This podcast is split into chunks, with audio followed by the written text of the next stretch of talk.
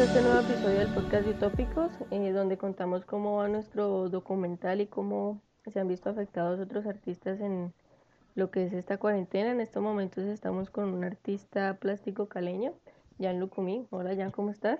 Hola Laura, ¿cómo estás? Estoy bien. Eh, ¿cómo estás tú? Todo va bien aquí con... Siempre decimos con mucho calor, pues que Cali hace mucho calor, uy, esto es horrible.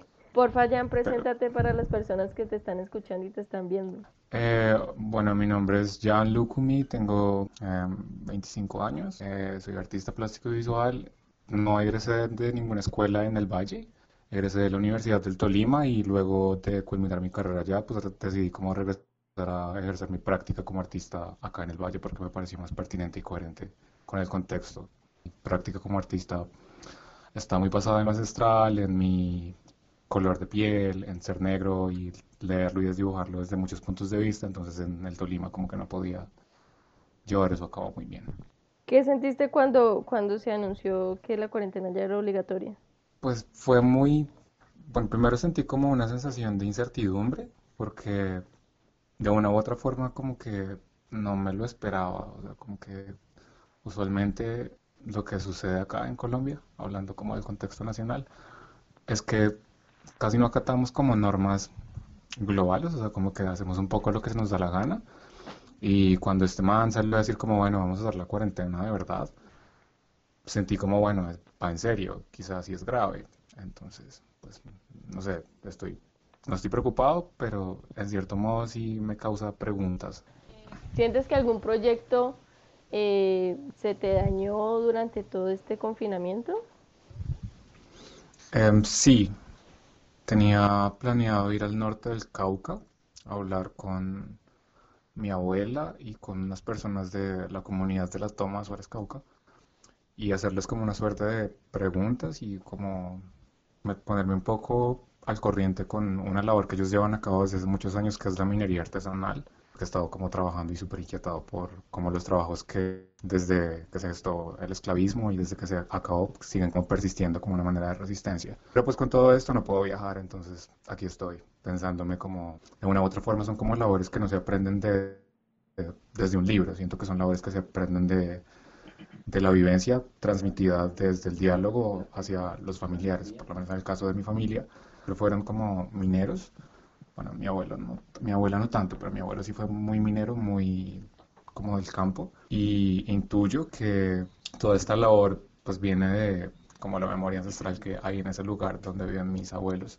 que yo tengo la sospecha de que fue una suerte de palenque, fue una manera en la que pudieron como escapar las personas que estaban esclavizadas en esa zona del Cauca. Entonces como súper interesado por eso comencé primero a pensarme como el corte de caña, que también me parece muy fuerte que todo y sigue como persistiendo esa labor, pero después como que hablando con un cortero de caña, cambió un poco mi visión frente a, al corte de caña y lo comencé a ver más como una manera de resistir, porque pues mi primo, que es cortero de caña, sabe cortar caña, yo no lo podría hacer y nadie más podría hacerlo como él lo hace porque él viene trabajando como durante mucho tiempo en esta labor. Pues la sabiduría que él tiene desde ahí, pues no la puede escribir en un libro y si pudiera creo que se quedaría corta porque de una u otra forma lo que él vive dentro del plantillo de caña es básicamente como lo que le da como sentido a, su labor, ¿no? lo que pueda uno aprender en un libro. De hecho, hace poco hicimos como una suerte de colaborativo donde él me contaba cómo era la dinámica de él trabajando en el plantío de caña frente al sol. Y pues de ahí surgió un video performance que se llama De cara al sol. Y pues como que por ahí decidí seguir trabajando. Entonces ahora estoy buscando hacer como la segunda parte de mis rastreos de trabajos ancestrales con, el, con la minería artesanal y estoy como pensando en hacer algo que tenga que ver con lavar la tierra, porque eso es lo que hacen básicamente con la minería artesanal, se lava la tierra y eso me parece como un gesto demasiado poético como para trabajarlo y hacerlo visible. ¿Sientes que durante la cuarentena has pensado como agregar más cosas o cambiar más cosas? Sí, suele pasar que me, qué tan importante sea para ellos que yo vaya y como que les comience a dar mi visión de lo que ellos hacen, porque pues ellos tienen como ya su idea de lo que hacen y supongo que a lo mejor en mi punto de vista no sea como lo más importante de saber en ese momento, porque hay otras cosas que los atraviesan. Como que me cuestionaba muchísimo por qué la pertenencia a este proyecto. O sea, sientes que el confinamiento como que te hace o sea, pensar más las cosas digamos que no hubiera pasado nada de eso y ya estuvieras realizando tu, tu trabajo. ¿Sientes que de algún momento u otro te hubieras arrepentido y hubieras pensado de otra manera? ¿Y que el confinamiento te está ayudando como a, a pensar las cosas como mucho mejor? Sí, total. Siento que si estuviera desarrollando el proyecto por alguna razón, creo que hubiese, se hubiese quedado muy superficial, muy en la experiencia visual del asunto, como en voy, hablo con ellos y aprendo a lavar tierra y me vengo con el audiovisual que sea que haga y ya. Pero creo que eso no es lo que quiero hacer, entonces con esto del confinamiento y estar como aislado y poderme pensar esas cosas, he pensado seriamente en que lo más, no sé si correcto sea la palabra, pero pues voy a decirla correcto, es como ir a estar ahí, o sea, de verdad, vivir con ellos, convivir con ellos y no simplemente ir como por el postureo de yo soy artista y necesito saber algo que ustedes hacen para poder hacer arte. No, a veces va a las comunidades como para, digamos, en cierta forma, utilizarlos para, para lo que uno necesita. En realidad uno no conoce, digamos, más de ellos. O sea, ellos a veces también se vuelven como que ya saben para lo que uno va y te cuentan lo que necesitamos y ya. Uno no permite como que te abran ese digamos que te abran el corazón y te cuentan las historias como más, más personales, que uno, no sé, que te traten como de impactar. No sé, estamos tratando de definir también qué es un artista y sentimos que el artista es como utilizador, manipulador, egoísta, o sea, tenemos muchas como definiciones del artista, entonces, para ti, ¿qué es un artista? Uf, ok, esa pregunta es súper difícil. Voy a hablarlo desde mí, porque pues es como lo que he venido haciendo estos días. Em, para mí un artista debería ser como un, no sé si un ente, bueno, un ser con la capacidad de dialogar con cualquier persona, como Dean en la vida, o sea, como que tiene la capacidad de meterse en distintas ramas que a veces no le competen, como digamos, eh, no sé, podría ser que un artista de momento termine siendo científico, podría ser que un artista de momento termine siendo eh, filósofo, podría ser que un artista de momento termine siendo médico con algún fin. Y pensarlo desde ahí me parece como si un artista no tiene la capacidad de dialogar con lo que lo rodea y simplemente va como en busca de un fin como muy personal, siento que se queda más en el ensimismamiento y no siento que un artista todo el tiempo viva ensimismado, aunque por personas que conozco de momento puede que sí, pero me quiero pensar que un artista es alguien que está dispuesto al diálogo y que tiene la capacidad de ponerse en el lugar del otro para poder entender cómo es su realidad y luego hablarla. Eso, alguien que evidencia los detalles pequeños que pasamos por alto. Después de toda esta crisis económica que estamos pasando y que pues próximamente como que va a ser peor, eh, a lo último que le van a meter plata es al turismo y al arte. Entonces, ¿tú qué opinas de, de esta reflexión que hemos generado con todos estos artistas? Pues yo siento que es es realista en realidad. Seamos honestos, aquí en Colombia el arte no es que venda mucho y no es que sea un sector tan codiciado, tan importante. O sea, los artistas, empecemos por el hecho de que nosotros no tenemos como una suerte de seguro cuando laboramos, nosotros somos como unos entes ahí de todo lado, o sea, como que vamos y no nos contratan así en plan, mira, tu pago es este y estas son tus horas de trabajo y tienes un seguro, tienes esto, tienes esto, tienes esto. Nosotros vamos y es como, adquiere el seguro, págase usted, eh, cotice y es como, no sé si puede ser peor, ¿eh? Porque pues ya por sí es muy feo ser artista en Colombia, porque no tenés como garantías de nada, a no ser que aplicas estímulos todo el tiempo. Pero digamos que para responderte podría hablar de la oferta de estímulos que leí de este año y el panorama está horrible, o sea, como que las artes visuales quedaron súper achicadas a un, como un fragmentico de nada. Siento que si algo pasa económicamente, lo primero que le van a quitar como importancia siempre va a ser como el arte, que siempre pasa. Es como, bueno, em, es más importante la salud, sí, es más importante la salud, evidentemente, pero pues no se ve muy reflejado como la inversión de lo que hacen a veces de lo que nos quitan a nosotros como artistas. Eh, sí, están sacando como un montón de convocatorias que literalmente terminan siendo, es casi una limosna para el sector cultural colombiano. Y, eh, o sea, a todos los eh, corregimientos, departamentos, ciudades, les quitaron todos sus presupuestos para todo, literalmente, supuestamente para poder hacer la gran inversión en salud y inversión social que supuestamente el gobierno piensa hacer. Entonces no es solo que los artistas digamos, ay no, es que nos están dando poquito, nos están dando miserias. es porque entendemos que el presupuesto nacional es una vaina gigantesca, que bueno, que sí, la salud necesita la inversión, bueno, hágase esa inversión, pero ni siquiera en eso lo estamos viendo representado. Simplemente yo creo que la corrupción nos está consumiendo incluso en estos tiempos de crisis. Algo que hemos hablado mucho con muchas personas es que ser artista, ya que estaban hablando ahorita de eso, eh, es reinventarse, ¿no? Destruirse y volverse a, a, construir desde, desde la nada. Y hablando con músicos, pintores, fotógrafos, eh, todos, poco reflexionábamos acerca del encierro, nos está obligando a eso, a romper esas barreras que teníamos de limitación de poder estar en la calle, estar haciendo lo que nosotros queríamos y ver cómo empezamos a crear desde otro punto de vista. A, a usted allá en el encierro y aparte de todos sus proyectos, eh, ¿no le ha dado curiosidad en crear algo a partir de esta situación?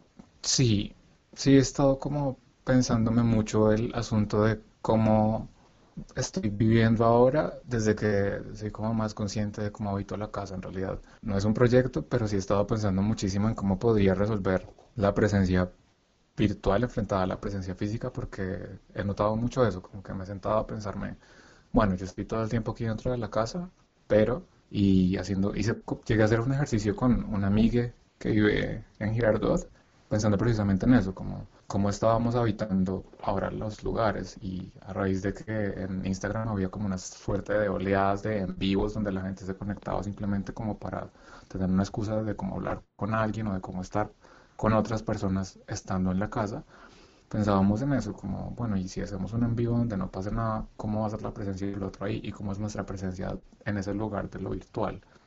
Y sigo como pensándome muchísimo eso porque he visto cosas muy locas, como que, digamos, acá en la casa y he escuchado un montón de gente que dice, no, los cultos a la gente que profesa fe en algo están congregándose vía virtual. Entonces es como, bueno, y toda esta gente se congrega se supone que el domingo es un día sagrado para esta gente. Y alguna vez le pregunté a alguien que profesa fe y me dijo, yo me congregué hoy en pijama. Y le dije, como bueno, como hubiese sido eso traspasado al plano físico, o sea, estar en un culto en pijama, ¿cómo sería? ¿Cómo funciona esto así? Entonces creo que presencia física en este momento. Qué chévere que usted menciona el... dos cosas importantes. Una que es repensarse cosas cotidianas, que hablando con una productora audiovisual, eh, yo le decía un poco que la creatividad siempre la relacionaban eh, como en crear algo. Y ella me explicaba un poco que la creatividad viene es más desde cómo se ven las cosas y cómo aprendemos nosotros mismos a resolver problemas.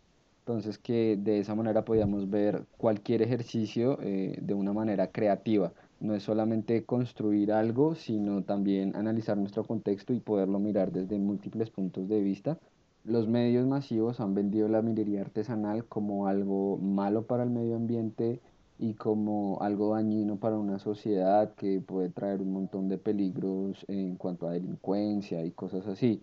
Desde su punto de vista artístico, ¿cómo abordó esta situación? Y si es verdad todo esto que están diciendo o no.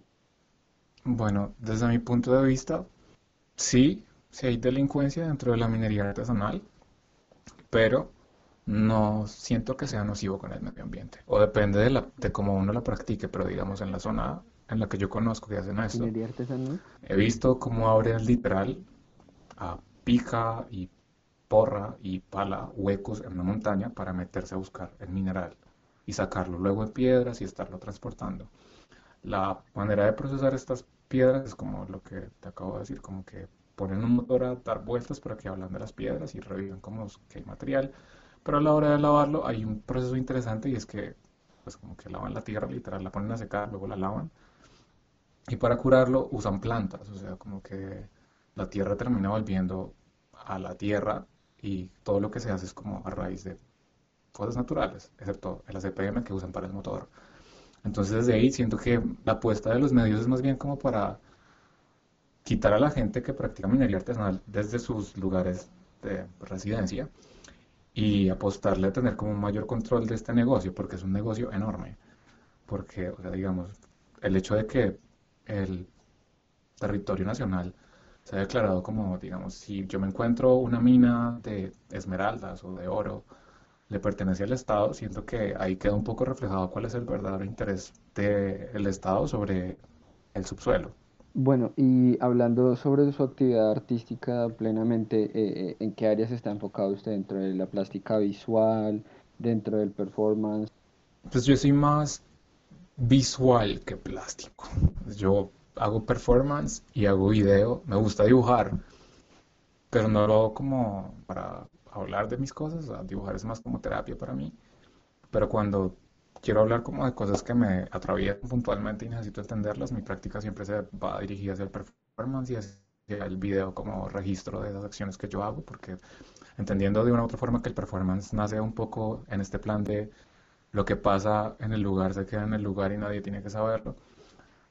Siento que ya no puedo quedarme como tan en el asunto purista de hacer performance genuino, en el plan de no convoco a nadie, no le digo a nadie el que lo vio bien y el que no también, sino que de una otra forma si estoy haciendo acciones con mi cuerpo que me parecen pertinentes y siento que de una u otra forma van a ir a cambiarle la mirada al que lo vea, ¿por qué no registrarlo y por qué no tenerlo como video? Y siento que amo el video desde ahí, como que el video también me ofreció un montón de posibilidades de tenerme a mí mismo y poder observarme y leerme y decirme como, bueno, esto que estás diciendo de momento se entiende o esto que estás diciendo de momento puede que no sea tan así como lo estás diciendo ahí. El solo hecho de pensarte algo ya implica que estás creando una idea. No sé cómo lo orden o cómo lo pensés, pero para mí sí es importante el lugar, pero a veces el registro no es tan importante. O sea, digamos, del registro lo, lo hablo más desde un asunto formal, en plan, si sos artista, tienes que tener en cuenta de que te van a siempre pedir un portafolio, te van a decir siempre como, bueno, muéstrame qué es lo que has hecho y qué es lo que haces. Y más aquí en Colombia, digamos, hay varios artistas y conozco el caso de muchos artistas que no son colombianos, no sé si hay colombianos que lo hagan, pero los que conozco no son colombianos, que hacen cosas y no las registran. Y es súper brutal, porque es como, debería ser así, o sea, como, si no lo viste, ya, ya fue. Pero acá en Colombia, lo que hablábamos a, ahorita, como que de por sí no tenemos unas garantías muy buenas y lo poco que nos dan siempre está mediado por muéstrame qué es lo que hace. Porque si no tienes la capacidad de mostrar qué es lo que haces, entonces como que no te van a creer que sos artista y van a pensar que sos solamente alguien que está buscando plata, porque sí. Por eso mencionaba como lo de yo registro las cosas porque de una u otra forma estoy como dentro de ese sistema, pero siento que no tener la posibilidad de salir, al contrario me ofrece como la posibilidad de pensarme bien qué es lo realmente importante de todo lo que hago. Lo que nos acabas de decir, pues podemos ver que eres como un artista como más humano, ¿no? Como que quieres ir mucho más allá para buscar una esencia de las personas. Y, y siento que eso es súper bonito porque siento que hay artistas sí que lo hacen y pues lo hacen súper chévere, pero hay otros que no. Y eso es como que a veces uno necesita como esa no sé, como ver esa esencia de la humanidad para ver que nosotros podemos ser como más que solamente, digamos, personas malas o personas buenas, o sea, cada uno tiene un mundo diferente, entonces es súper chévere como lo que, lo que, o sea, el artista que, que eres y que quieres llegar a ser mucho más allá. Entonces ya como finalizando, eh, ¿qué crees que va a ser lo más difícil para cuando todo eso acabe? Uf, ¿qué podría ser lo más difícil? O sea, si ya estamos en lo difícil, ¿qué va a ser peor? Sí, ¿qué podría ser peor? Pues Yo creo que lo peor podría ser en que nos quedemos con la paranoia colectiva que nos han construido. O sea, como ese distanciamiento que se generó de no toque a nadie, no hable con nadie, no, no se acerque tanto a alguien. Sería muy triste que nos quedáramos ahí, como en plan, no se me acerque nadie, nadie me toque, no toco a nadie, evito el contacto 100%, porque ya de por sí, o sea, como que ya pasa, o ya pasaba antes que como que a uno le genera cierto fastidio que alguien desconocido simplemente lo toque o algo así. Pero ya con todo esto siento que el caso es como muy extremo y sería muy triste que nos quedáramos desde ahí. También, no sé, sería triste que no quedara ninguna reflexión en torno a esto también. Aunque no es una obligación reflexionar siempre, pero pienso que posiblemente hay personas que se han pensado un montón de cosas dentro de este episodio de estar como en la casa.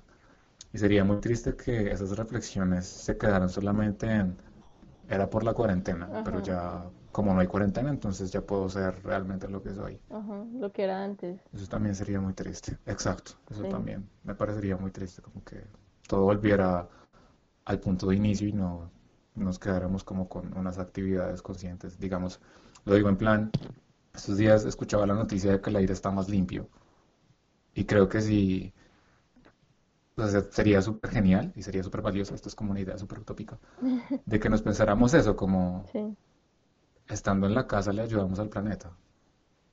Sí, ¿no? son como, Pero pues, como muchas cosas que, que uno se pone a pensar de que, bueno, y, y que, o sea, ¿será que las personas van a volver a ser las mismas? Porque a veces sacan reflexiones, he visto, super eh, he visto reflexiones súper bonitas como en Facebook y así en redes, de que la gente pone en esta cuarentena y uno es como que, ¿y la vas a aplicar cuando ya salgamos o, todo va a ser lo mismo? Entonces, como, eh, es como que estamos como a la, a la expectativa de, de, que algo nos, nos traiga esto, tanto como que las personas, no sé, la reflexión de las personas y digamos todo el arte que, que va a salir porque todos los artistas en estos momentos como que estamos creando muchas cosas, entonces Estamos como esperando, no sé, siento que va, va a ser muy bonito cuando todo esto se ponga normal y, y pase, porque va a ser una explosión como de todo. Entonces, muchas gracias Jen por, por sacarnos tiempo, eh, por, por contarnos tus proyectos y las historias. Súper súper interesante la, la visión que tienes como artista. Eh, muchas gracias otra vez. Eh, ¿Quieres dar tus redes sociales para, para que la gente te siga y vea tu arte? Eh, bueno, primero quiero darles las gracias a ustedes por como invitarme, porque me parece muy importante lo que están haciendo, como de hablar y dialogar, que es lo que no sé, no, no sé cómo estamos viendo cosas desde estar en la casa. Me parece súper interesante que hagan este tipo de acciones. Espero que logren desarrollar su documento cuando todo eso termine. esperemos que sí. Viendo qué es lo que pasa desde ahí. Em, mis redes sociales, pues sería como mi Instagram, porque mi Facebook es como una cosa así súper personal. Donde no subo, bueno, sí subo cosas que hago, pero como que muy por allá de vez en cuando. Entonces mi Instagram es como arroba que sería como arroba J-E-A-N-C-L-U-C por Jan y ahí debajo de mi perfil hay como un link a mi portafolio como artista donde está como abierto al público que quiera ver como lo que hago como artista. Y ya, gracias a ustedes por hacerme preguntas. Muchísimas gracias a ti por tener el tiempo para responderles. Eh, muchísimas gracias, Jan. En serio, de todo corazón, gracias. Espero que, que, te cuides, que estés sano. Y nos vemos para una próxima cuando todo esto se calme. Gracias, Jan. Dale. Chao, manténgase salvo. Gracias, chao. Chao.